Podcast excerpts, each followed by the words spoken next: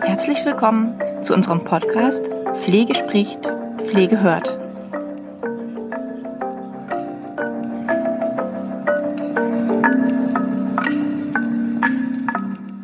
Ja, hallo, ein herzliches Willkommen zu unserer heutigen Podcast-Folge.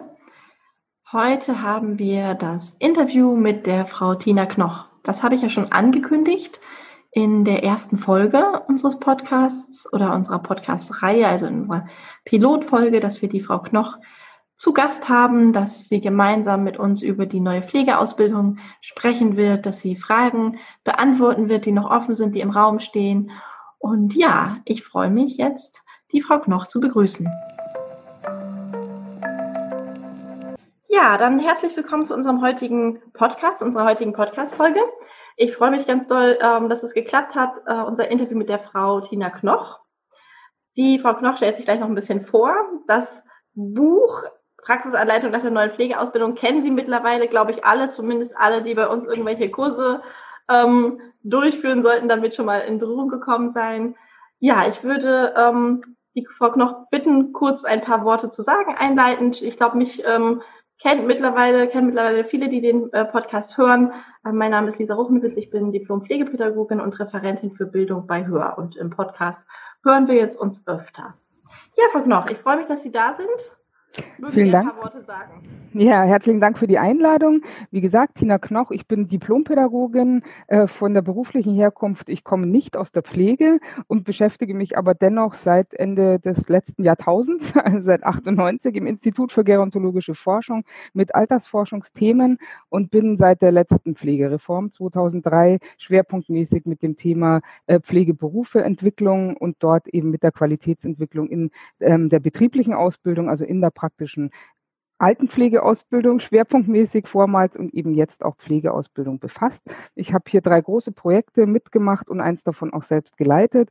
Äh, das Service-Netzwerk Altenpflegeausbildung war ein Beratungsnetzwerk, aus dem wir eben viele Instrumente, die Sie auch bei Ihnen in der Akademie verwenden, entwickelt haben und die wir dann in einem zweiten großen Modellversuch, der dann schon QUESAP hieß, das steht für Qualitätsentwicklung und Sicherung in allen Pflegeausbildungen, äh, tatsächlich mit äh, Altenpflegeschulen und Betrieben in drei Bundesländern in einem großen Modellversuch evaluieren konnten. Das heißt, die Tools haben also auch empirisch bewiesen sozusagen, dass sie zur Qualitätsentwicklung beitragen in der Pflege.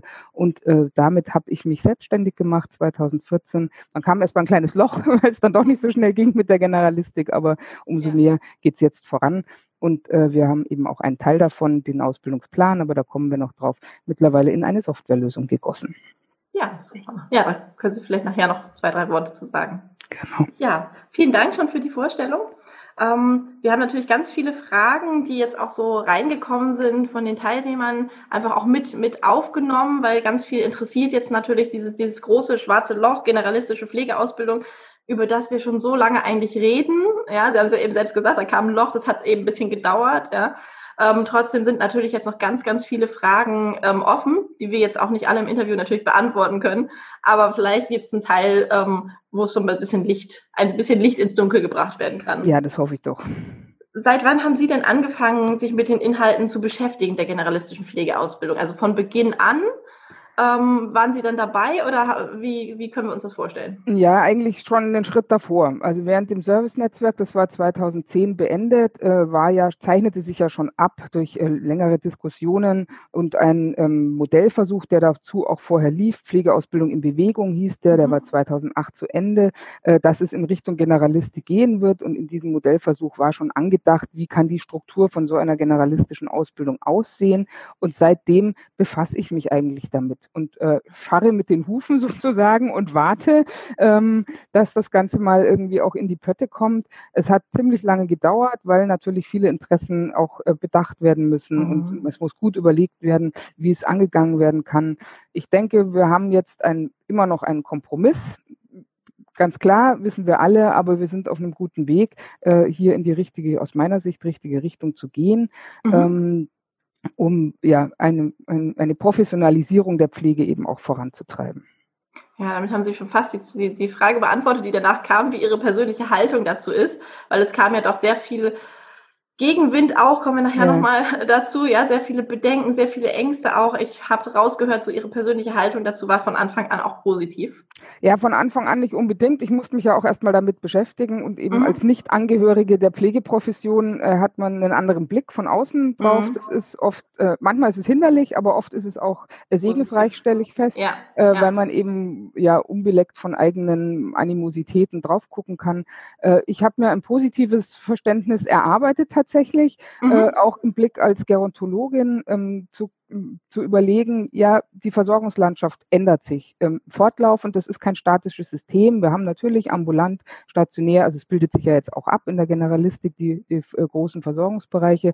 Aber da wird Bewegung drin sein und mit Blick auf die äh, Babyboomer, die in Zukunft dann äh, auch äh, in dieses Feld eintreten als Kundinnen und Kunden mit einem ganz anderen Qualitätsbewusstsein auch und hier auch äh, Qualität gewohnt sind einzufordern, brauchen wir auch Leute, die in in der Lage sind, qualifiziert, flexibel äh, ja, ihre Pflegeleistung anzubieten. Und wir schaffen keine äh, Umstrukturierung der Versorgungslandschaft bedarfsgerecht und auch finanzierbar, wenn wir nicht das Personal dazu haben, das dann auch da einsetzbar ist. Und deswegen ja. ich, äh, stehe ich dem Ganzen positiv gegenüber und ich glaube, dass es eben tatsächlich auch ein weiterer Schritt in Richtung Professionalisierung ist, im Etablieren der Pflege äh, neben anderen Disziplinen, therapeutischen Disziplinen, ähm, der Ärzteschaft. Und ähm, klar, das erfordert Anpassungsprozesse und dann ja. muss vielleicht der eine oder andere Pfründe aufgeben. Man muss sich nochmal neu sortieren. Aber ich brauche eben auch das Personal und diese Berufereform ist ein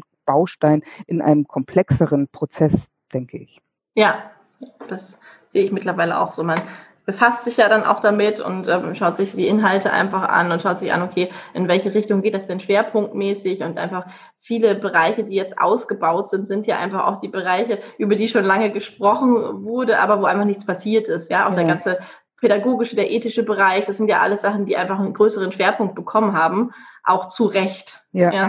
Und auf jeden Fall sehe ich da auch einen ganz großen Gewinn drin, dass äh, im Gegensatz zu der vorherigen Reform 2003 äh, jetzt tatsächlich einfach Leitplanken in den Boden gerammt worden sind, die gesetzlich verbrieft sind, ja. äh, die einen Leitfaden auch geben. Das ist mein Credo immer gegenüber den Praxisanleitungen. Das Gesetz will euch nicht ja. ärgern. Das genau. Gesetz ist euer Freund und die Ausbildungs- und Prüfungsverordnung auch, weil ihr ja. habt erstmals endlich die Rahmenbedingungen gesetzt bekommen, die ihr seit vielen, vielen Jahren einfordert. Und ihr habt jetzt ein Dokument, ein Papier, das ihr auch euren Leitungskräften äh, gegenüber auf den Tisch legen könnt und sagt, sagt, hier steht es drin, das muss ja. ich tun und dafür brauche ich die Ressourcen. Und das fehlte bisher.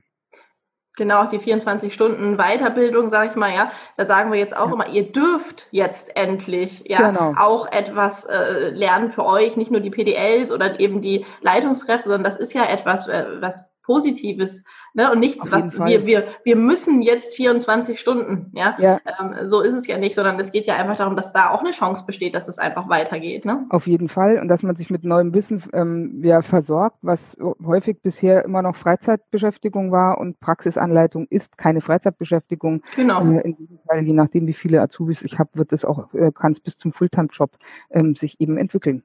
Ja, Absolut. Und das ist einer der wichtigsten aus meiner Perspektive, weil die Praxisanleitung dafür zuständig ist, dass qualifizierter pflegerischer Nachwuchs generiert wird.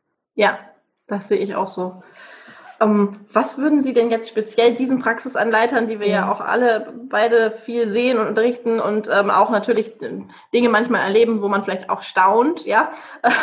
ähm, was würden Sie denen in dieser ersten Ausbildungsrunde denn jetzt raten, ja? Gibt es da irgendwas, wo Sie sagen, ähm, okay, um, um wirklich da jetzt gut reinzustarten und so das Bestmögliche jetzt zu Beginn auch ja gewähr zu gewährleisten, was wäre da so wichtig? Was wäre da so Ihr Fokus? Wo würden Sie sagen, das ja würde ich beachten?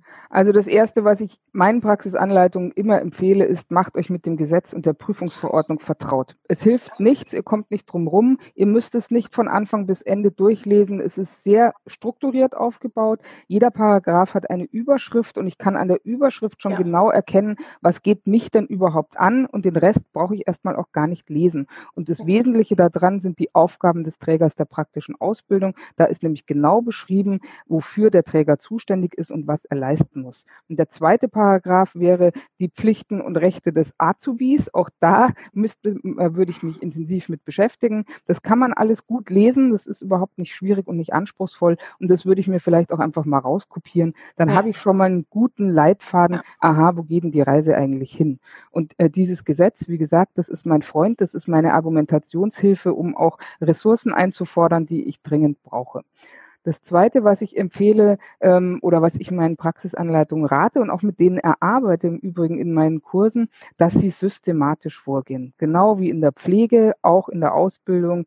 Ausbildung mit System. Orientieren Sie sich am Pflegeprozess, da legen Sie auch nicht einfach los.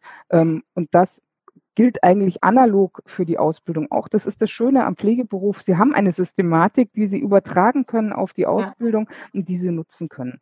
Zur eigenen Vorbereitung würde ich mir einen Ablaufplan erarbeiten für einen praktischen Einsatz. Und ähm, das ist mehr so ein Orga-Instrument sozusagen. Mhm. Ich habe aber festgestellt, dass das sehr hilfreich ist. Ich würde mir ein großes Papier nehmen, ein Flipchart-Papier. Ich mache das an der Metaplanwand mit dem Kurs, aber zu Hause geht ein großes Stück Papier. Und dann würde ich mir einfach bunte Post-it-Zettel nehmen und ich würde dieses große Papier im Querformat aufteilen in drei Bereiche. Einen Vorbereitungsbereich, einen Durchführungsbereich, das ist der breiteste, und einen Nachbereitungsbereich. Und dann würde ich mir einfach erstmal immer unsortiert auf meine Post-it-Zettel für die drei Phasen jeweils eine Farbe, würde ich einfach mal draufschreiben, was fällt mir alles ein dazu. Und da kommt eine ganze Menge, weil die ja. bilden ja schon aus, die haben selber eine Ausbildung genossen, die wissen ganz viel, was da ist. Wenn man es aber gleich in eine Chronologie bringt, dann ist immer dieses Oh, äh, hm. Äh, mhm. Wenn man es aber erstmal einfach unsortiert aufschreibt, dann stellt man fest, ah, der, ach, das fällt mir auch noch ein und das muss ich auch noch machen. So, und irgendwann ist mein Reservoir erschöpft und dann bringe ich es erst in eine Chronologie. Dann fange ich an zuzuordnen. Was gehört zur Vorbereitung? Was muss ich eigentlich wissen, bevor die Auszubildende überhaupt bei mir durch die Tür tritt? Ich muss wissen, was in der Schule passiert ist beispielsweise. Aha, also diese Informationen muss ich mir im Vorfeld ein einholen? Was muss ich in der Durchführung beachten? Ich mache ein Eingangsgespräch. Was kommt da alles rein in dieses Gespräch? Dann kann ich mir überlegen, hm, da kann ich mir eine Checkliste anlegen, die ziehe ich nämlich dann jedes Mal aus der Schublade. Das mache ich mit allen meinen Auszubildenden, egal ob es meine eigenen sind oder die vom äh, Kooperationspartner. Und so arbeite ich mich langsam vor. Und was brauche ich dann? Ein Zwischengespräch, wenn es ein längerer Einsatz ist. Ich brauche ein Abschlussgespräch. Ich brauche die Nachweisdokumente. Was muss da alles rein? Aha, das muss ich ja erarbeiten im Verlauf. So kann ich mir eine Systematik anlegen, dass ich eine schöne Übersicht habe, die ich dann in eine Tabelle gießen kann oder auch nicht. Ich kann es mir auch als Plakat an die Wand hängen. Ähm, dann lebt ja. dann kann ich auch einfach diese Zettel noch verändern, bis ich mal nach einem Durchlauf so weit bin, dass ich sage, ah, so hat sich jetzt bewährt. Und dann habe ich einfach einen Ablaufplan für mich, den ich auch jemand in die Hand drücken kann, der mich mal vertritt, wenn ich im Urlaub bin oder äh, ähnliches, damit hier Systematik drin ist und ich Sicherheit habe. Sicher, also Systematik schafft noch keine Qualität, aber Systematik schafft Sicherheit. Und aus dieser Sicherheit heraus kann ich mich dann damit beschäftigen, wie kann ich es denn jetzt auch noch besonders gut machen. Ja, das ist ein, ein, toller Tipp. Das ist ja auch im, das kommt, finde ich, auch in Ihrem Buch sehr gut raus, einfach diese Systematik. Ja, das gefällt mir persönlich yeah. sehr gut. Vielleicht auch, weil ich auch Pädagogin bin. Ja, das ist halt einfach was, das äh, ist mir vertraut. Ich finde es einfach schön, wenn man da einfach einen, einen, schnellen Überblick hat, um dann für sich seine Dinge damit reinzuordnen. Und das genau. ist ja genau. genau das, was Sie auch eben gerade beschrieben haben. Ja, ähm, mit, mit, egal ob jetzt mit Metaplanwand oder Flipchart oder was auch immer. Man hat die Möglichkeit, seine Gedanken irgendwie zu clustern, zu ordnen und zu sagen, genau. okay, was brauche ich denn wirklich noch? Ja, sonst Daraus, verliere ich mich im Klein-Klein. Sonst merke ich, ja. habe ich dauernd ja. das Ding so, ah, das auch noch. Ah ja, stimmt, das habe ich vergessen. Also ich bin immer nur damit beschäftigt, diese Systematik eigentlich im Kopf zu erzeugen, aber wenn ich sie einmal auf dem Papier vor mir liegen habe, äh, ich kann mir auch ein äh, Mindmap malen, äh, geht genau. auch. Ja. Also, ja. Mode spielt keine Rolle, äh, aber ein Papier, auf das ich mich, ähm, auf das ich blicken kann und sage, ah ja, genau, stimmt, jetzt ist das dran. Und der Rest kommt erst, brauche ich jetzt noch gar nicht. Ja, ja, einfach um da ein bisschen auch diese, das ist ja schon sehr diffizil alles jetzt, ja. Auch gerade diese Sachen wie, äh, ne, in, im, im Buch ist ja auch ein Überblick über diese ganzen einzelnen Aspekte, Lernort, Kooperation, Methoden, Ausbildungskonzept, Ausbildungspläne, mhm. ja. Das ist ja schon auch relativ viel, wenn man sich damit noch nicht so befasst hat. Das sind alles keine neuen Sachen, ja. Nein. Ich sage auch immer, ja, vielen macht das irgendwie Angst und das ist so viel und überhaupt. Und letztendlich gab es das alles schon, eben mhm. nur nicht so fixiert, wie es eben jetzt ist. Das hat und keiner eingefordert. Ge genau, genau. Und es ist jetzt dadurch einfach ein bisschen breiter und eben, wie Sie gesagt haben, da sind einfach Leitplanken, ja. Und mhm. äh, daran muss man sich jetzt einfach äh, äh, ähm, orientieren. Und ähm, ja, wenn es jetzt zum Beispiel gerade das Thema Lernortkooperation bringt ganz viel Unsicherheit momentan mhm. auch noch mit sich, ja, ähm, weil es einfach ja häufig darum geht, so, oh mein Gott, also ich höre immer interessanterweise die Frage, ja, wen muss ich denn jetzt anrufen? Ja, wer, wen, wie, ich weiß ja jetzt gar nicht, wie das jetzt gehört. Wer entscheidet denn jetzt, mit wem wir kooperieren? Ähm, muss es da wirklich bei jedem einen Vertrag geben? Und was ist, wenn die Schüler kommen? Wie läuft das alles ab? Also das bringt eine relativ große Unsicherheit tatsächlich mit sich. Mhm. Ähm, können Sie da irgendwie einen Tipp zu geben oder äh, da was zu sagen, wie, wie, das, wie man da vielleicht bezüglich der Lernortkooperation ein bisschen äh, Licht ins Dunkel bringen kann? Ja, auf jeden Fall. Ähm, zuerst ist es ganz wichtig als Praxisanleitung, dass man lernt auseinanderzuhalten, wer ist denn in meiner Einrichtung für was überhaupt zuständig. Also Dinge wie Kooperationsverträge schließen oder auch äh, Verträge mit Auszubildenden, das sind Leitungsaufgaben, definitiv. Sie müssen als Praxisanleitung keinen Kooperationsvertrag schließen. Ähm, da würde ich auch die Finger von lassen. Ähm, ja. Ist definitiv Leitungsaufgabe. Äh, genauso wie das Schaffen von zeitlichen Rahmenbedingungen, Stichwort Freistellung. Auch das mhm. ist Leitungsaufgabe. Hier würde ich allerdings als Praxisanleitung mich auf die Hinterfüße stellen äh, und auch in ausreichend Ressourcen einfordern. Die zehn Prozent, die im Gesetz drinstehen als Mindestzeit, die Praxisanleitung und Auszubildende miteinander verbringen müssen, die reichen nicht aus, um die ganzen anderen Dinge drumherum auch noch zu erledigen. Da haben sie noch nichts geplant, kein Gespräch geführt, keine Beurteilung äh, durchgeführt, kein ähm, Abstimmungsgespräch mit der Schule geführt, keinen Praxisbegleitbesuch mit äh, vorbereitet. Äh, also diese zehn Prozent, die stehen da im Gesetz auch nur drin, damit man sicherstellt, dass überhaupt mal Praxisanleitung stattfindet, stattfindet. dass die sich überhaupt ja. sehen, weil das in der Vergangenheit ja schon nicht geklappt hat heute. Nee, genau. So, aber diese zehn Prozent sind nicht die Zeit, die insgesamt zur Verfügung steht. Man muss an der Stelle auch die Praxisanleitung mit dem Know-how versorgen, dass es einen ähm, ich sage jetzt mal, einen Sack voll Geld gibt wir haben eine Luxussituation aktuell in der Altenpflegeausbildung, die gibt es in keiner anderen Berufsausbildung. Sie bekommen als Träger der praktischen Ausbildung fast vollständig die Ausbildungsvergütung refinanziert und sie bekommen zusätzlich, und das ist vielen Einrichtungen noch überhaupt nicht klar, stelle ich fest, einen mhm. äh, einen Topf von Geld monatlich runtergebrochen, der bewegt sich im Jahr zwischen, das wenigste ist 7.900 und das meiste ist fast 10.000 Euro pro Azubi pro Jahr. Runtergebrochen eben auf die Monatsbeträge und in äh, der Anlage 1 der Ausbildungs- und Finanzierungsverordnung, das wäre übrigens auch das einzige Papier als Praxisanleitung, das ich mir gut angucken würde, steht ganz genau drin, was zu finanzieren ist mit diesem Geld. Da gehören mhm. Qualifikationen dazu. Dazu gehören irgendwelche Fahrtkosten zu irgendwelchen Kursen dazu. Dazu mhm. gehören Lehr- und Lernmittel dazu. Dazu gehören auch äh, Praxisanleitungsentgelte sozusagen. Da muss ich auch Geld weiterrutschen an meine Kooperationspartner, wenn die meine Azubis betreuen, weil das Geld bekomme immer ich. Also das ist auch etwas, womit ich mich befassen würde. Das ist relativ einfach. Es ist eine DIN A4-Seite. Einfach mhm. zu wissen, aha, wofür gibt es denn überhaupt Geld, damit ich auch argumentativ begründen kann und einfordern kann, ähm, das brauche ich, um diese mhm. Aufgaben alle zu erledigen, die nämlich ja. in diesem Träger, also was hat der Aufträger zu tun, in diesem Paragraphen drinstehen, das ist eine halbe Spalte und ähm, wofür kommt das Geld her? Weil das ist ja in der Vergangenheit immer das große Problem gewesen. Ja, ja, ist ja alles schön und gut, aber wir haben keine Zeit und wir haben kein Geld. Genau. Ja. Jetzt gibt es Geld, es gibt viel Geld und ja. ähm, wir sollten dieses Geld nutzen, um wirklich was voranzubringen. Darum geht es eigentlich. Ja, absolut. Und wie Sie gesagt haben, dazu gehören eben ja auch jetzt einzelne Weiterbildung, Fortbildung, die eben auch dazu den Praxisanleiter befähigen, wirklich zu wissen, wie suche ich meine Methoden aus, wie arbeite ich denn so, dass ich es zeitlich schaffe und dass ich genau. nicht immer die ganze Zeit, äh, ich sag mal ganz salopp, äh, rumjammer, dass es eben nicht funktioniert alles. Ja, ja. Ähm, so die Rahmenbedingungen sind eine Sache und die müssen geschaffen sein, gar keine Frage, aber sich selbst organisieren ist eben auch ein Thema.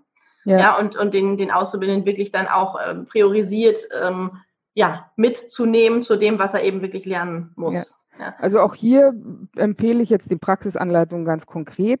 äh, schaut, dass ihr es hinbekommt, dass ihr fixe Tage, fixe Stunden habt, wo ihr euch vorbereiten könnt oder was nachbereiten könnt. Alles, was routiniert sozusagen als Jour-Fix-Termin irgendwo auch im ja. Dienstplan drin steht, das dauert in der Regel eine Dienstplanspanne und dann ist das etabliert. Und dann wissen auch die Kolleginnen und Kollegen, das ist ein Erfahrungswert, das denke ich mir jetzt nicht aus, sondern ich weiß es, weil es mir immer wieder rückgemeldet wird.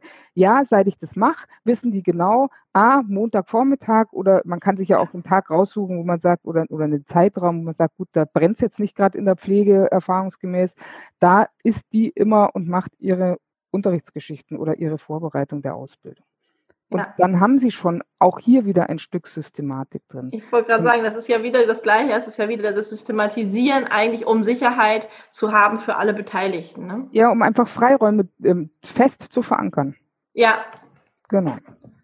Okay, wir haben Lernortkooperation ähm, jetzt so, so ein bisschen uns angeguckt als ein Baustein. Mhm. Ähm, haben Sie etwas, wo Sie sagen, das ist so für Sie ähm, sowas wie der wichtigste Baustein der neuen Pflegeausbildung? Mhm. Oder ist es für Sie so, dass jeder Aspekt so gleichwertig nebeneinander steht? Also die Lernortkooperation ist wichtig. Ich weiß, dass das aber ein Baustein ist, wo es oft noch hapert. Es gibt sehr mhm. gute Kooperationsverhältnisse, gute Zusammenarbeit mit Schule und Praxisträgern. Äh, es gibt aber auch grottenschlechte. das höre ich auch immer wieder. Manchmal falle ich auch wirklich vom Glauben ab, immer noch nach den ganzen vielen Jahren, was es alles gibt.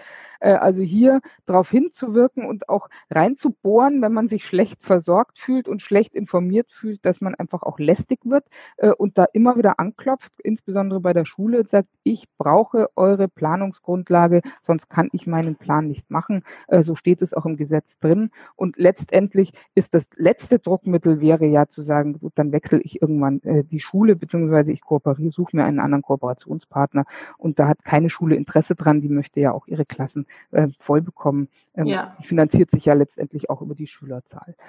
Mein, ähm, der Hauptbaustein äh, ist die Ausbildungsplanung tatsächlich. Ähm, das ist für mich das Herzstück der Ausbildung vorher schon gewesen, vor dem neuen Gesetz und äh, jetzt äh, noch viel mehr. Das ist die inhaltliche Leitschnur sozusagen, äh, der rote Faden, der sich durchzieht für meine Auszubildenden. Und die große Herausforderung ist, dass ich als Träger der praktischen Ausbildung die Aufgabe habe, diesen Ausbildungsplan erstens auf das schulische äh, Curriculum abzustimmen. Das heißt, wenn ich mit zwei Schulen kooperiere, brauche ich schon zwei Pläne. Die werden mhm. sich nicht grundlegend voneinander unterscheiden, aber vielleicht in Nuancen. Ähm, ich muss Bezug nehmen. Ähm, die werden in der Schule vielleicht eine andere Lernsituation ähm, gehabt haben als Basis für die inhaltliche Aufbereitung. Das muss ich mitnehmen. Ich kann, also ich muss ein lebendiges Dokument sozusagen haben, das ich abwandeln kann.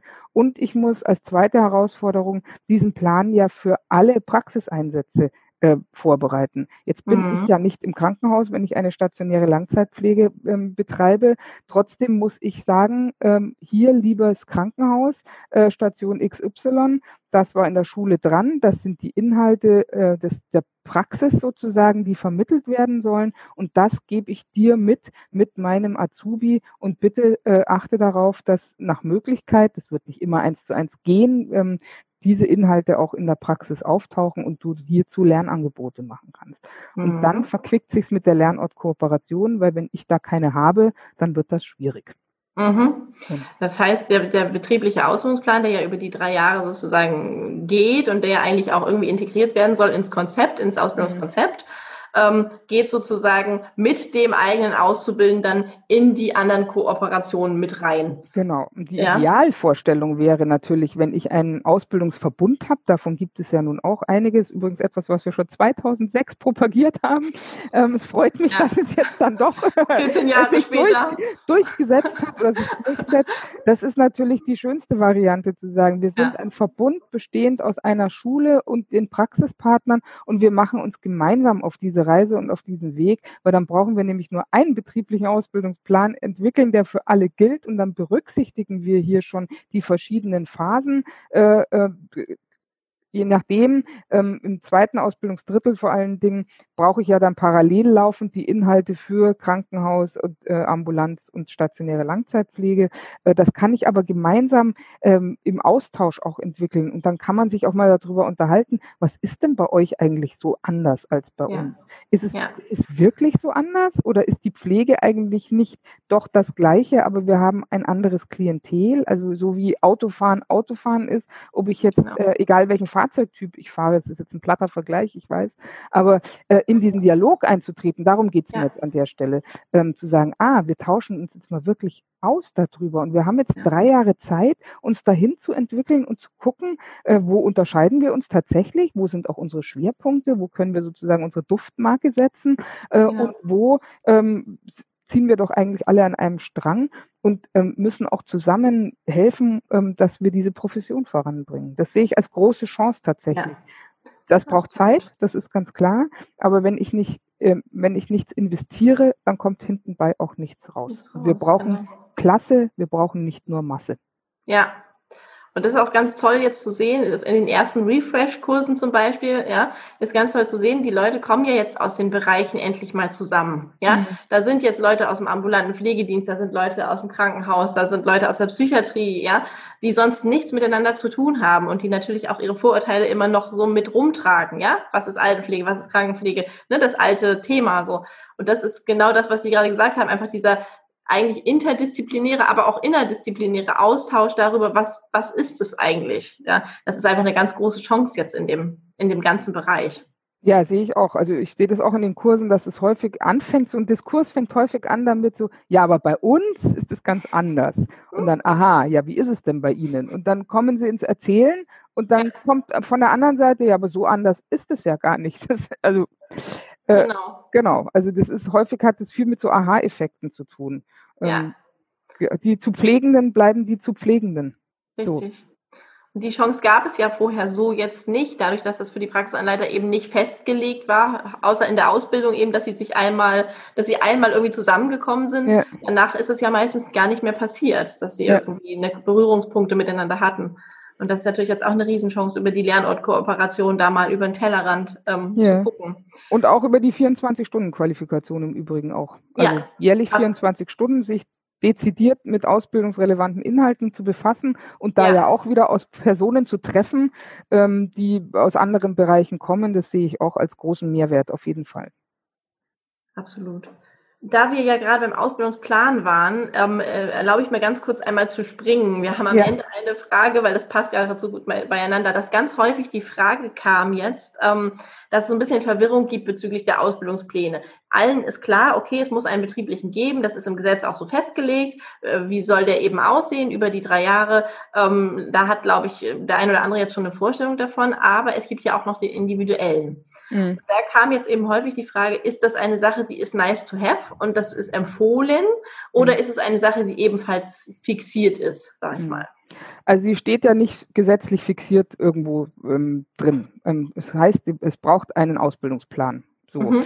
Ähm, das mit dem individuellen und also diese beiden Ebenen sind eigentlich entstanden äh, in der Beratungsarbeit im Rahmen des Service-Netzwerks, dass äh, die Einrichtungen immer kamen und gesagt haben, na ja, jetzt habe ich die Blockthemen von der Schule, da kann ich mir jetzt auch so ungefähr irgendwie vorstellen, was ich da bei uns in der Einrichtung mache. Äh, aber was mache ich jetzt mit der, wenn die am Montag auf der Matte steht? Und da sind wir beim Individuellen. Mhm. Und dann, mhm. ähm, also es geht einmal um diese zeitliche Perspektive, sich zu überlegen, wie schnitze ich jetzt aus diesem größeren äh, betrieblichen Ausbildungsplan, der ja letztendlich sich auf diese Kompetenzen und Lern- und Arbeitsaufgaben aus dem Rahmenplan erschließt, ähm, was konkret mache ich jetzt in meinem Wohnbereich? Äh, was habe ich denn für Bewohnerinnen und Bewohner? Wie kann ich das jetzt umsetzen? Ähm, ganz, ganz konkret, tatsächlich. Montag, Dienstag, Mittwoch, Donnerstag, Freitag. Was für Lernaufgaben suche ich mir raus? Wo platziere ich die? Ähm, wann gebe ich da Zeiten frei? Wie beziehe ich die Dinge aufeinander? Wie entwickle ich zum Beispiel, was weiß ich, eine Anleitung zu einer äh, Grundpflegemaßnahme? Äh, Wie bahne ich diesen Kompetenzerwerb an? Äh, ich gebe vielleicht am Montag schon mal ähm, eine Aufgabe, dass ich sage, hier, ich stelle dir mal fünf Bewohnerakten zusammen. Es geht um die Grundpflege Waschen, Teilkörperwaschen äh, im Bewohnerbad von mir aus. Äh, guck mal, bei wem ist das überhaupt hier angezeigt? und nach welchen Kriterien entscheidest du das? Also mhm. alles das, was ich als Fachkraft machen muss, bahne ich mit kleinen Häppchen an und dafür brauche ich einen individuellen Ausbildungsplan, weil das ist natürlich auch nochmal ein Unterschied, ob ich jetzt eine Auszubildende habe, die schon zehn Jahre Pflegehelfererfahrung hinter sich hat. Ja. Da äh, muss ich anders vorgehen als jemand, der frisch von der mittel, äh, mittleren Schulabschluss kommt und genau. überhaupt keine Berührungspunkte damit hatte. Und mhm. deswegen brauche ich etwas, was zugeschnitten ist ähm, auf meine Bewohnerschaft, auf meine, mein Klientel, also das Lernangebot sozusagen, das ich machen kann. Schon das ist ja individuell und ich muss es auf die einzelnen Azubis beziehen und auf deren Ausbildungsniveau, auf deren Kenntnisstand, auf deren Fähigkeiten, Fertigkeiten, was bringen die schon mit, ähm, wo dock ich an sozusagen. Das, das klassische pädagogische, ich hole mhm. dich da ab, wo du bist. Wo du bist. Mhm, genau. Und sie machen es sich ja auch leichter damit, wenn wir mal so äh, gucken, weil wenn man parallel dann sozusagen noch eine Checkliste hat, ja, zur Anleitung, wo man eben vorbereitet, ja, welchen Patientenbewohner mache ich gerade, was mache ich da heute, was ist mein Ziel, dann kann ich ja auch einfach einen Haken machen bei der Kompetenz, die sozusagen er erlangt ist. Ich habe ja einfach ein Paralleldokument quasi auch, was es mir leichter macht, genau. letztendlich. Es genau. ist ja auch wieder nur eine Struktur, ne? Genau. Und ähm, diese individuelle Planung ermöglicht es natürlich auf Wochenbasis auch andere Fachkräfte gut mit einzubeziehen. Äh, auch ja. das ist ja, ähm, da, da kehre ich auch trotz 10%-Regel nicht von ab. Äh, wenn Sie Spezialisten haben oder jemand, der etwas besonders gut hat oder auch im ambulanten Bereich sagen, die kann ja nicht immer bei mir mitfahren, ich muss die auch der Kollegin mitgeben, dann haben Sie auch hier ein Dokument, wo Sie sagen, hier, das ist der Plan, das soll passieren ja. in dieser Woche. Ich gebe dir auch das Anleitungsformular mit und dieses Dokument, da kannst du dich auch nochmal kurz vorbereiten. Ähm, wie soll das ausschauen? Ähm, dann beziehen Sie das gesamte Team mit ein in die Ausbildung und dann brennt auch nichts mehr an, wenn Sie drei Wochen im Urlaub sind oder mal ja. zwei Wochen krank sind, weil dann haben Sie einen Plan, den man vorbereiten kann, den kann man ausdrucken, den kann man ins Stationszimmer hängen, da weiß jeder Bescheid, was in Sachen Ausbildung läuft und dann wird es halt transparent und dann hört auch dieses erfahrungsgemäß, dieses Gemeckere, sage ich jetzt mal auf, so, oh, jetzt darfst du da Ausbildung machen und wir müssen deine Pflege übernehmen. Ja, genau. Dann wird klar, ja. was da dahinter sich verbirgt und dass ja. eben Pflegekräfte herangezogen werden, die man ja dann auch einsetzen kann in der Pflege. Es ist ja nicht ähm, so genau. gedacht, dass die ausschließlich ihre, ich sage jetzt mal 40 Arbeitsstunden im, im Regelfall äh, pro Woche nur mit Ausbildungsaufgaben betreut sind, sondern die sollen das, was sie können, ja natürlich dann in der Pflege auch umsetzen und einsetzen und Routine erlangen. Ja. Und je besser angebahnt, also desto besser funktioniert es hinten raus und im ersten Ausbildungsjahr ist der Invest sicher größer. Das ist immer so. Bei Beginnern muss ich mehr reingeben sozusagen ja. äh, oder mich ja mehr mit dieser Kompetenzanbahnung befassen. Und dann habe ich einen Grundstock, auf den ich aufbauen kann. Und dann ist es ja, ja auch spannend zu gucken, mit was kommen die aus den anderen Einsätzen zurück. Was Absolut. bringen die da für Erfahrungen mit? Ja, und was wurde da vielleicht auch erworben, womit wir gar nicht auch gerechnet haben. Manchmal sind da ja, ja eben dann auch Situationen, Lernsituationen, die dann passieren, die ganz viel dann auch mitgeben ne, an Kompetenzanbahnung. Ich hatte jetzt gerade, während Sie es gesagt haben, so zehn Gedanken gleichzeitig, deswegen musste ich mich kurz einmal sortieren, weil es einfach total spannend ist. Das sind halt ja noch zwei Themen in diesem Thema. Also einmal kam jetzt ganz oft auch eben die Frage zu dem Thema Ausbildungsplan, ähm, betrieblicher Ausbildungsplan nochmal einmal äh, so hinten dran. Wie ist es denn eigentlich? Ähm, wir haben ja schon gesagt, wir müssen in Kontakt gehen mit den Schulen. Wir brauchen das Curriculum. Wir brauchen den Rahmenlernplan des, des, des Bundeslandes. Ja, mhm. ähm, wie, wie mache ich das jetzt? Rufe ich in der Schule an und sage, ich brauche euer Curriculum oder ähm, wie läuft das ab? Das kam eben ganz häufig auch als mhm. Frage. Also schlimmstenfalls ist es tatsächlich so. Bestenfalls sollte es natürlich anders sein. Ich sage jetzt erstmal, wie es bestenfalls sein sollte. Die Schule hat ihre Kooperationspartner und hatte ja nun auch äh, ein Jahr lang Zeit, sich darauf vorzubereiten. Ich weiß, dass es viele Schulen nicht gemacht haben. Dann kam noch ja, Corona dazwischen, auch. aber mhm. nichtsdestotrotz äh, gab es davor ein halbes Jahr ohne Corona. Also man hätte sich da schon ganz gut aufstellen können. Und man muss ja jetzt auch das Rad nicht komplett neu erfinden. Also zumindest mal der Orientierungseinsatz ähm, hätte auch von schulischer Sicht eigentlich fertig sein sein müssen. Bestenfalls informiere ich als Schule meine Kooperationspartner. Ob ich das in einem bisher auch üblichen Format mache, wie ein Praxisbegleitbrief oder in welcher Form, das bleibt mir ähm, überlassen. Aber ich muss meine Partner ähm, informieren und da haben die auch einen gesetzlichen Anspruch darauf. Und ja. jetzt sind wir dabei, wenn es nicht läuft, dann muss ich als Praxispartner auch darauf pochen und sagen, hier, mein Plan muss abgestimmt sein auf das schulische Curriculum. Ähm, wo ist es? Ja. Sonst kann ich hier nicht vernünftig voranarbeiten. Ich hatte auch Beratungskunden, die waren ganz aufgeregt, äh, als die jetzt begonnen haben im Frühjahr mit der Ausbildung.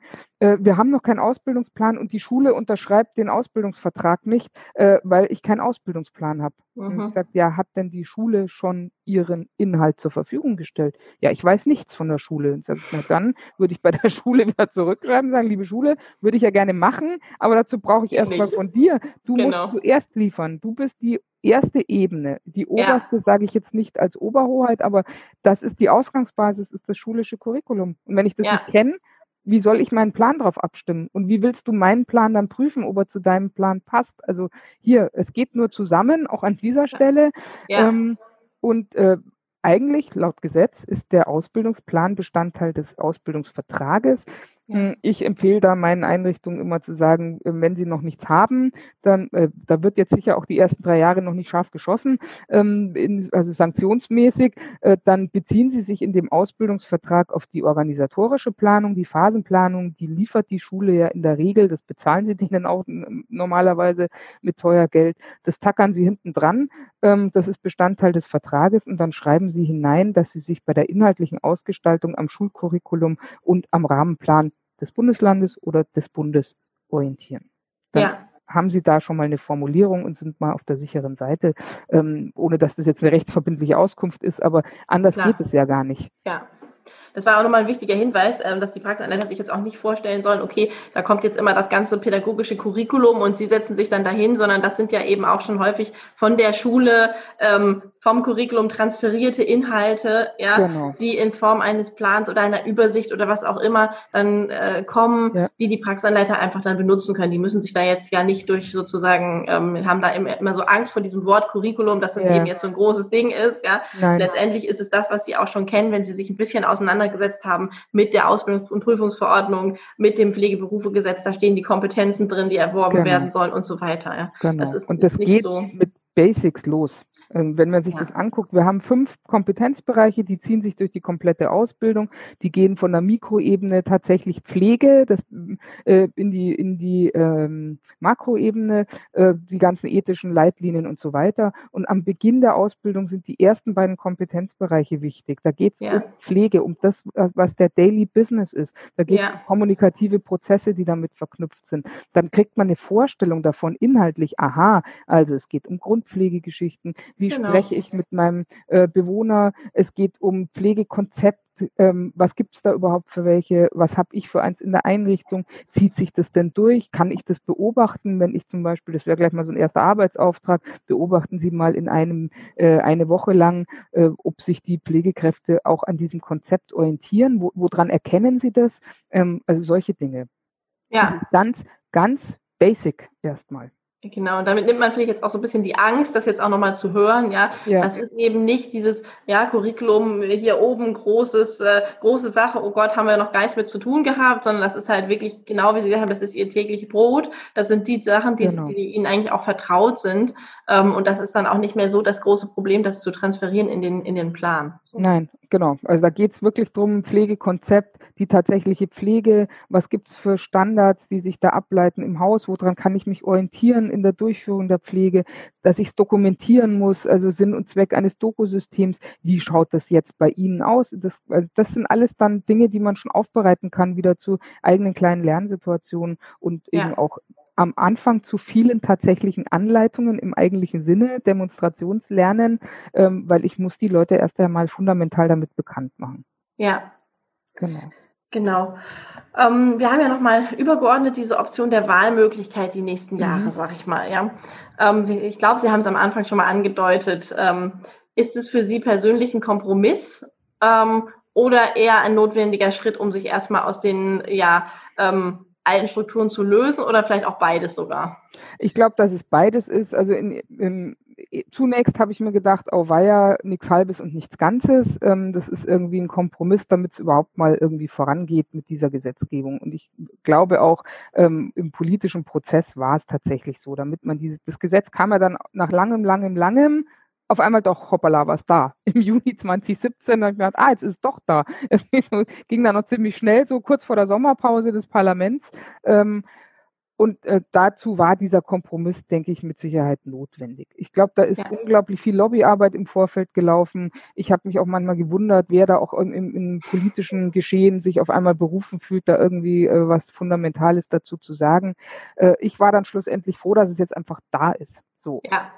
Ähm, wenn man sich jetzt inhaltlich damit beschäftigt, dann ist es ähm, glaube ich, äh, jetzt erstmal ganz gut zweigleisig noch zu fahren. Ich denke, dass wir Personen haben, insbesondere auch in der Altenpflege, ähm, aber auch in der Kinderkrankenpflege, die sich ganz dezidiert für diesen Weg entschieden haben in, ja. oder sich jetzt auch dafür entscheiden. Äh, das sind, da stecken ja Personen dahinter. Wenn man jetzt mal die mhm. Altenpflege sich anguckt, dann habe ich sicher ähm, auch Personen, die Umschüler sind, die schon einen Berufsabschluss haben in einem anderen Feld beispielsweise und die äh, im, mit 30, 35 nochmal diese oder sogar noch älter teilweise ja. diese Berufsausbildung ähm, beginnen und die aus, aus Grund ihrer Lebenserfahrung und ihrer Bildungsbiografie sagen, das möchte ich machen. Ja. Oder vielleicht auch sagen, das darf ich noch machen, das ist meine letzte Chance, nochmal einen vernünftigen Abschluss zu machen. Ich will dorthin und sonst nirgendwo anders. Ja. So, für die, denke ich, ist es eine gute Möglichkeit. Kinderkrankenpflege, glaube ich, ist auch nochmal was Spezielles. Ähm, nicht, also damit will ich nicht sagen, dass man das als Generalist nicht machen kann, so ist es nicht gemeint, aber das ist auch eine spezielle Klientel, so, ja, die, die ja. diesen Abschluss, glaube ich, wählen wird.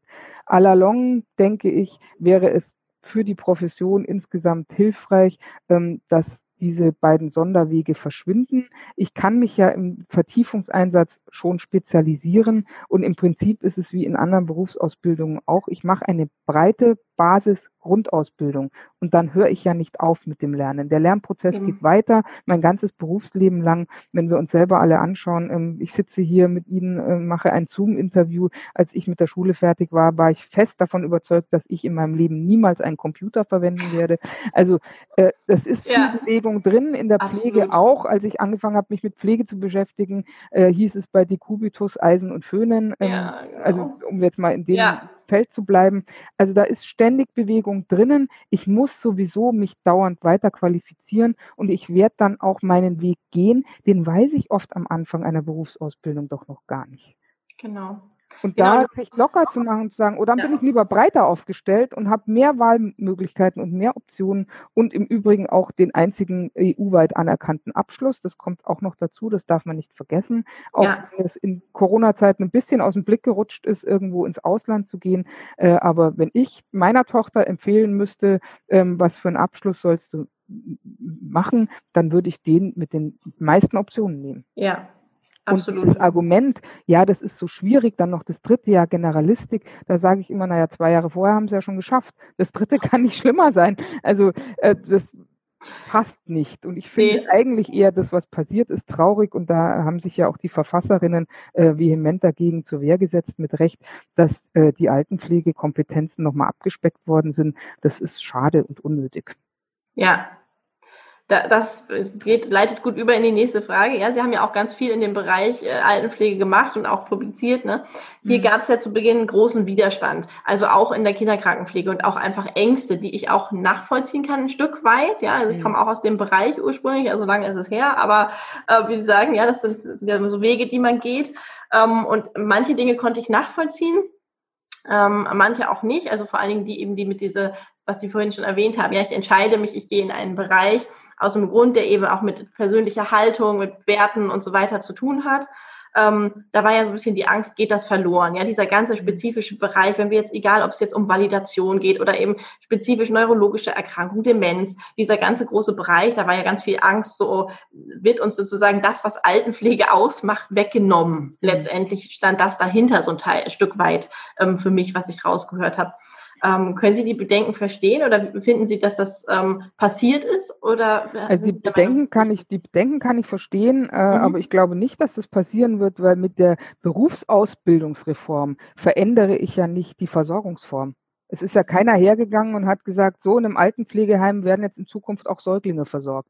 Richtig. Das ist ja nicht ja. passiert. Äh, ja. Darum geht es ja gar nicht. Und das muss man mal sauber auseinanderhalten. Es genau. geht darum, Personen zu befähigen, in allen Versorgungsbereichen verantwortungsvoll, eigenständig äh, pflegerische Problemlagen zu bewältigen auf hohem Niveau, äh, begründete Lösungen dafür zu finden und alles das, was Handlungskompetenz ausmacht und äh, die Versorgungsbereiche, in denen eben Pflege stattfindet, auch alle kennenzulernen in einer grundständigen Ausbildung. Ja. Grundständig. So. Ja damit fängt es an. Und es wäre ja vermessen eigentlich zu verlangen, dass ich mich zu Beginn einer Ausbildung, wo ich ja noch gar keine Ahnung davon habe, was da alles möglich ist, mich schon festlegen zu müssen, ähm, was ich den Rest meines Berufslebens dann tun werde in dieser ja. Sparte. Äh, insofern ähm, kann ich die Ängste einerseits verstehen, die sich ja auch dann dahin ähm, geäußert haben, die werden dann alle ins Krankenhaus abwandern, mhm, die werden dafür genau. besser bezahlt und so weiter und mhm. so fort. Da muss ich nur sagen, naja, liebe Leute, da muss man aber an der Finanzierungsschraube Stellschraube drehen und da kann man nicht an der, am Qualifikationsniveau drehen, weil ein alter Mensch in einem alten Pflegeheim hat genauso das Recht auf komplexe, hochqualifizierte ja. Pflege wie jemand, der auf der, in, ähm, auf der inneren Station im Krankenhaus liegt. Also äh, da geht jetzt mal die Hand nicht um. Ähm, ja. Dann muss man andere Instrumente ähm, in die Hand nehmen und da steckt auch viel Geld im System drin und ich sehe ehrlich gesagt auch nicht ein, warum man äh, Pflegeanbietern die Wasserhände vergolden muss zu Lasten des Personals. Ja, das sehe ich auch so.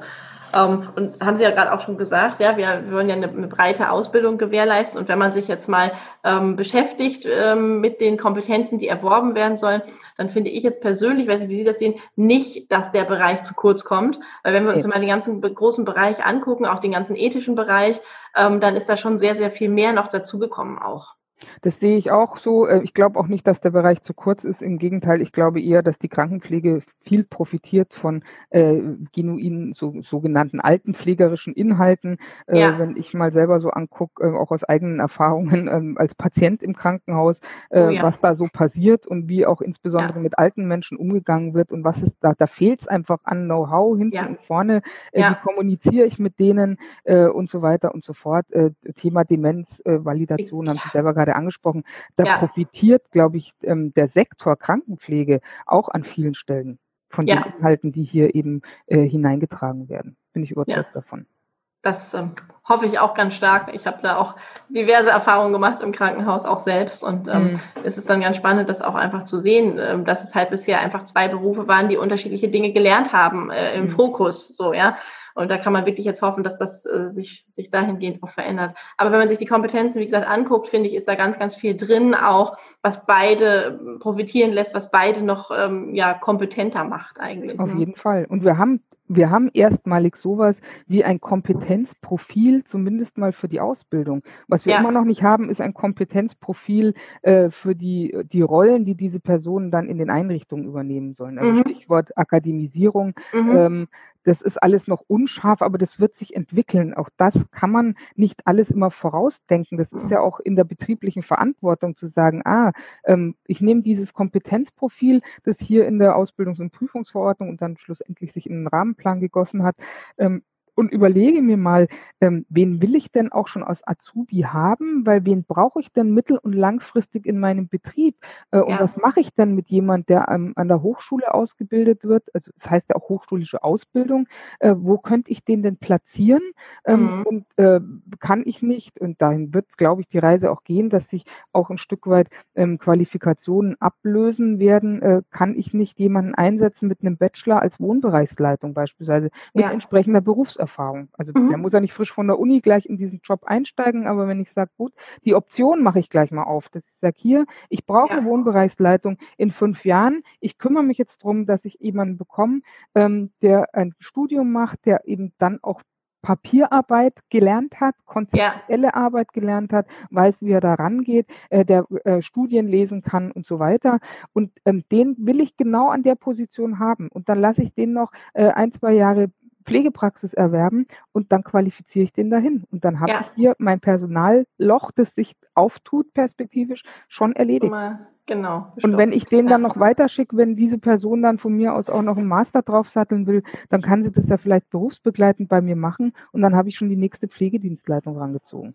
Ja, also so diese, diese Profile, die gibt es noch nicht. Also wer soll was machen im Unternehmen, mit welchem Abschluss? Da sind die Träger jetzt einfach auch berufen und das ist auch Leitungsaufgabe, sich einen Kopf zu machen, sagt, wen brauche ich eigentlich? Und was für Abschlussniveaus habe ich jetzt zur Verfügung?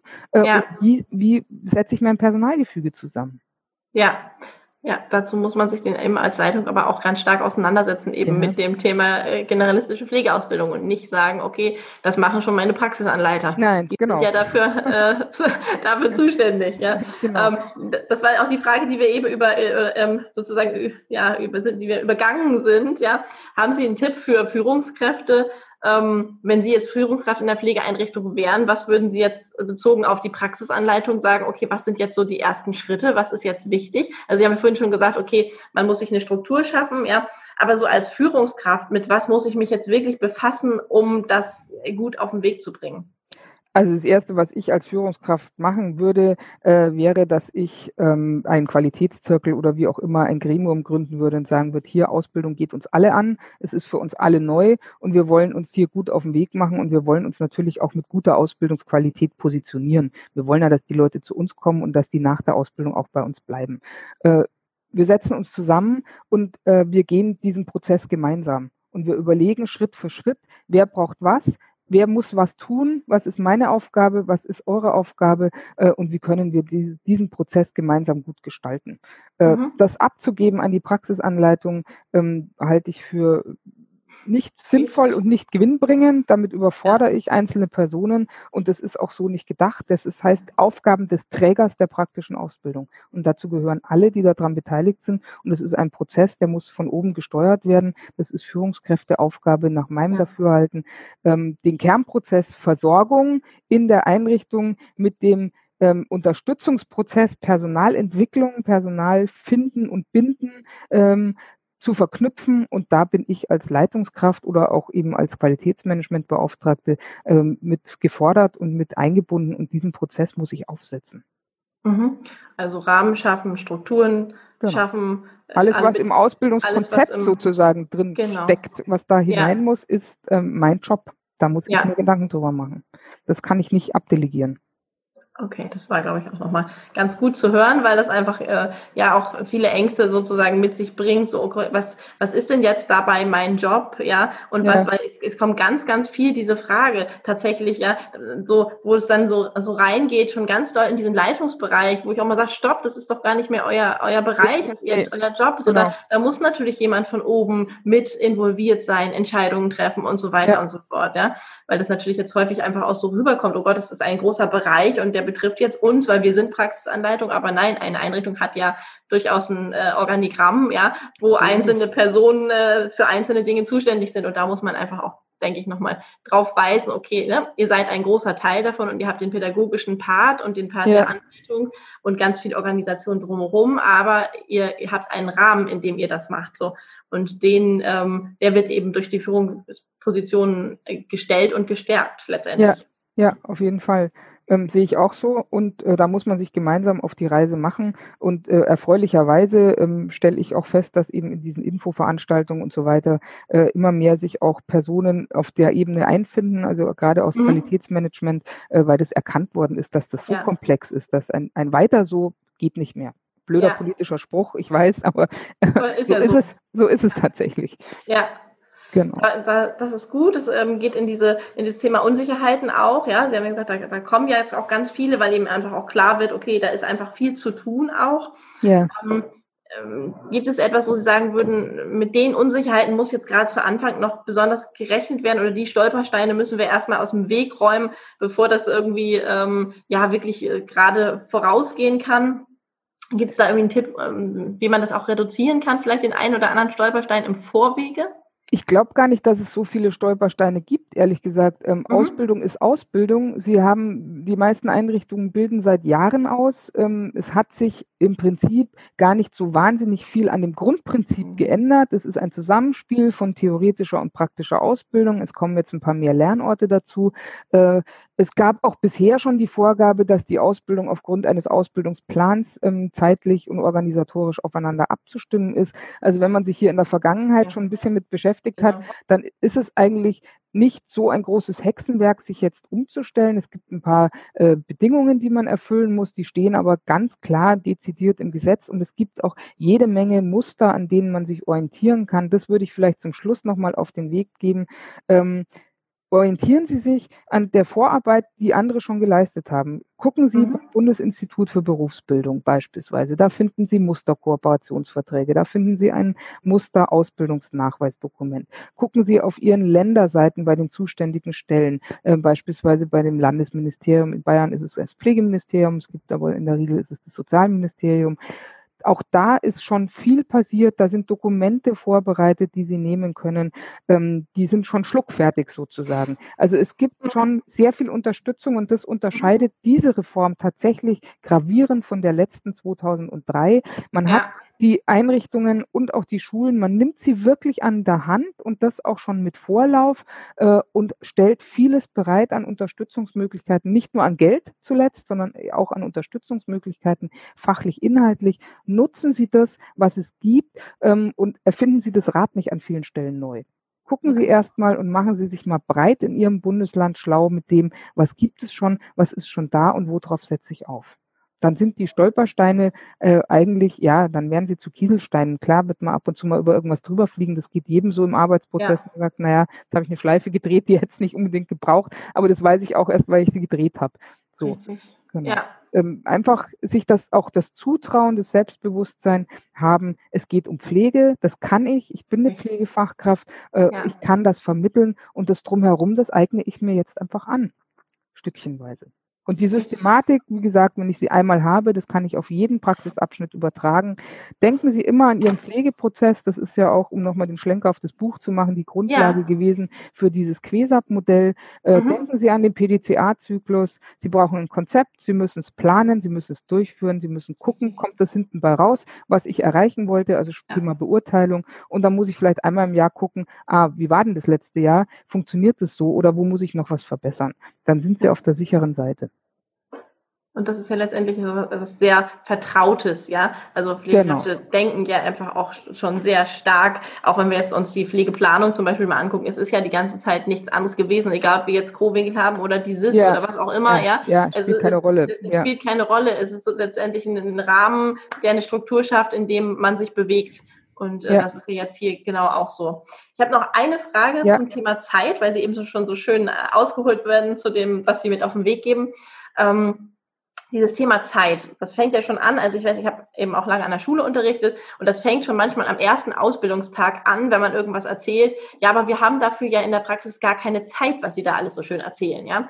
Und so ist es ja eben auch in, in den, bei den Praxisanleitungen. Ja, man braucht einfach viel mehr Zeit und so weiter. So mhm. dazu sage ich zum Beispiel immer, na ja, ähm, Ausbildung oder, oder Anleitung hat ja nicht nur eine Dimension, sondern Anleitung, wie wir vorhin ja auch schon gesagt haben, kann ja auch in einem anderen Setting stattfinden. Ja, ich kann einen ja. Schüler was vorbereiten lassen, ich kann was nachbereiten lassen, ich kann reflektieren lassen. Ähm, das heißt, dass ich ja die, die Ausbildung, die Methoden so an, ähm, anlegen kann. Das ist ja meine pädagogische Option, die ich habe, ähm, dass es sich eben einfügt. Sie haben ja im Buch zum Beispiel auch die Lernsituation. Die sind ja nicht als obendrauf gedacht, sondern die sollen ja. sich ja einfügen, ja, in das, was sowieso gelernt wird.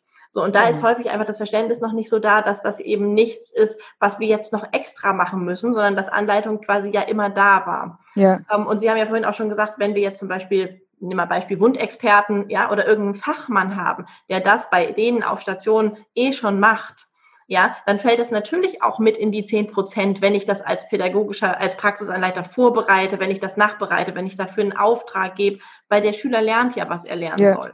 Ja, auf jeden Fall. Also vom, also vom pädagogischen Standpunkt genau so. Äh, Wenn es jetzt darum geht, äh, auf der Dokumentationsseite äh, Ängste zu reduzieren und sagen, da will ich auf der sicheren Seite sein, dann sage ich Ihnen ganz ehrlich, dann schreiben Sie sich damit rein als Beteiligte an diesem Termin. Äh, davon mal abgesehen, ja. wenn Sie daran teilnehmen, lernen Sie auch noch was davon. Ähm, schadet ja auch nicht. Nee. Äh, pädagogisch ist es genau so. Wir wollen, ähm, dass unsere Azubis von den Besten lernen und wir müssen ja. die Besten reinbringen, damit sie wirklich das lernen, was sie lernen sollen und damit sie es auch gut lernen und nicht irgendwie nach dem alten Motto, na ja, ich weiß schon, in der Schule macht das anders, jetzt guckst du mal eben weg, jetzt äh, mache ich es halt mal schnell so. Und ein, mit einem Grundmissverständnis ähm, würde ich an der Stelle auch ganz gerne nochmal aufräumen wollen. Der Begriff Praxisanleitung ist ein fürchterlicher Begriff. er bezeichnet nämlich gleichzeitig Personen, die etwas tun Richtig. und einen Prozess. Ja. Ähm, äh, von dem man nicht so genau weiß, was da eigentlich alles dazugehört zu diesem Prozess. Äh, und das führt immer zu dem Missverständnis, dass äh, Anleitung gleichgesetzt wird, wird, ich muss die die ganze Zeit neben mir haben an der Hand und ihr ständig irgendwas zeigen. Äh, genau. das ist genau. pädagogischer Nonsens. So ist es nämlich ja. genau nicht gedacht. Und ich hätte mir gewünscht, dass mit diesen äh, Gesetzesreform dieser Anleiterbegriff mal verschwindet und tatsächlich durch den der Ausbilderin und des Ausbilders ersetzt wird, weil so ist es nämlich zu verstehen. Sie sind äh, als Praxisanleitung Ausbilderin, Ausbilder, Sie sind die Praxislehrkräfte eigentlich letztendlich im Betrieb. Und dazu gehört mehr, als jemanden mitzunehmen zu sagen, jetzt zeige ich dir mal, wie es geht. Und dann schaue ich, ob du es auch richtig machst. Und dann kannst du es übernehmen. Äh, da ge gehören eben vorbereitende Dinge dazu. Da muss ich Kompetenzen muss ich anbahnen. Ich muss mir einen Kopf machen. Ich muss die pädagogische Brille aufsetzen und es gelingt auch. Neulich hat mir in dem Praxisanleiterkurs ein Teilnehmer gesagt: Jetzt sitze ich hier im dritten Block und jetzt setze ich diese Brille auf. Ich merke gerade, dass mir das passiert. Ja. Und dann denke ich mir, viel gewonnen, hurra. Absolut. Äh, man kommt sozusagen auf diesen Pflegeprozess eben aus zwei Perspektiven draus. Ähm, einmal, wie mache ich diesen Prozess, also die fachliche Perspektive. Und die zweite ist, wie kriege ich jetzt jemanden dahin, dass er das auch so macht, ohne dass ich es ihm immer nur vormache. Ja. Wie bereite ich etwas vor? Also ich lasse eine Bewohnerauswahl zum Beispiel treffen, eigenständig. Ja. Natürlich suche ich die aus vor. Sage ich, ah, ich nehme fünf, davon sind zwei geeignet und drei nicht. So. Und ich möchte, dass der erkennt und mir begründet, äh, an welchen Kriterien machst du es fest, dass diese zwei jetzt geeignet sind. Das sage ja. ich ihm auch nicht, dass es zwei sind vorher. So, da möchte ich eine Begründung haben. Aha, so, was müssen wir jetzt da tun? Wo kriegst du die Informationen? Ah, ich habe eine Pflegeplanung. Hm, was steht denn da drin? Ich habe einen Durchführungsnachweis. Was, was wurde da bisher gemacht und so weiter? Äh, so bahne ich diesen Prozess an. Das Ganze kann ich aufdröseln an einem Beispiel, exemplarisch, da sind wir beim Thema Lernsituation, die mhm. kann ich natürlich in der Praxis genauso nutzen. Und dann kann ich es erstmal im Trockentraining sozusagen gemeinsam erarbeiten. Was brauche ich denn als Pflegefachkraft für Kompetenzen, um mit so einer Situation umgehen zu können? Mhm. Und wie kriege ich die jetzt dahin? Und dann sind wir wieder letztlich beim Pflegeprozess, beim ja. Handlungskreislauf, informieren, planen, entscheiden und so weiter und so fort. Das war ein ganz, ganz wichtiger Hinweis, finde ich, den Sie da nochmal gegeben haben, weil es ist einfach ja dieses klassische Thema, ähm, wo ich auch immer wieder auch selber an Grenzen stoße, weil ich denke, auch oh Mensch, versteht es doch, ja, dass es eben nicht nur Demonstration und Imitation am Bett Nein. ist, ja, oder an der Person. Ich nehme nicht nur demonstrativ eben Blut ab oder mache eine Lagerung oder, oder, sondern da gehört ja in unserem Pflegeprozess so viel dazu, was einzelne Lernschritte sind, die, wie Sie gerade gesagt haben, die Kompetenz wird angebahnt, mhm. ja. Das heißt, ich kann ja eine Situation eben auch aufdröseln, ja, in viele kleine Häppchen. Und das ist eben ja auch genau Sinn der Sache. Und das ist ja auch nochmal diese 10, diese 10 Prozent Geschichte, an der ja. sich so festgebissen wird, ja. ja. Die ist einfach sehr flexibel für uns aufzuarbeiten, ja. ja da ist einfach so viel, viel, viel. Da gehört auch ein Gespräch dazu, ein Vorbereitungsgespräch beispielsweise. Ähm, genau. Auch ein Reflexionsgespräch gehört dazu. Wir haben ja mal so einen exemplarischen Plan für eine Woche aufgeteilt. Mhm. Wenn ich das verteile auf die Wochentage, dann ist die, die reine, also klassische Anleitung mit, ich tatsächlich etwas zu demonstrieren, die ja auch ja. notwendig ist, insbesondere Absolut. im ersten Ausbildungsdrittel vermehrt, das macht nur einen Bruchteil davon aus. Ja, und das ist ja, das, ich finde, das, dieses dann zu wissen für den Praxisanleiter nimmt ja vielleicht auch noch mal so ein bisschen den Druck daraus, ja, ja dass ja. das mit der Zeit alles vielleicht auch nicht hinhauen könnte, was ja wirklich nicht so ist, wenn man sich so organisiert, wie wir eben von Anfang an gesagt haben, wenn die Strukturen geschaffen werden, wenn man mhm. sich selber eine Systematik schafft, mhm. dann ist da ja ganz, ganz viel möglich und vielleicht sogar, denke ich persönlich, sogar noch mehr.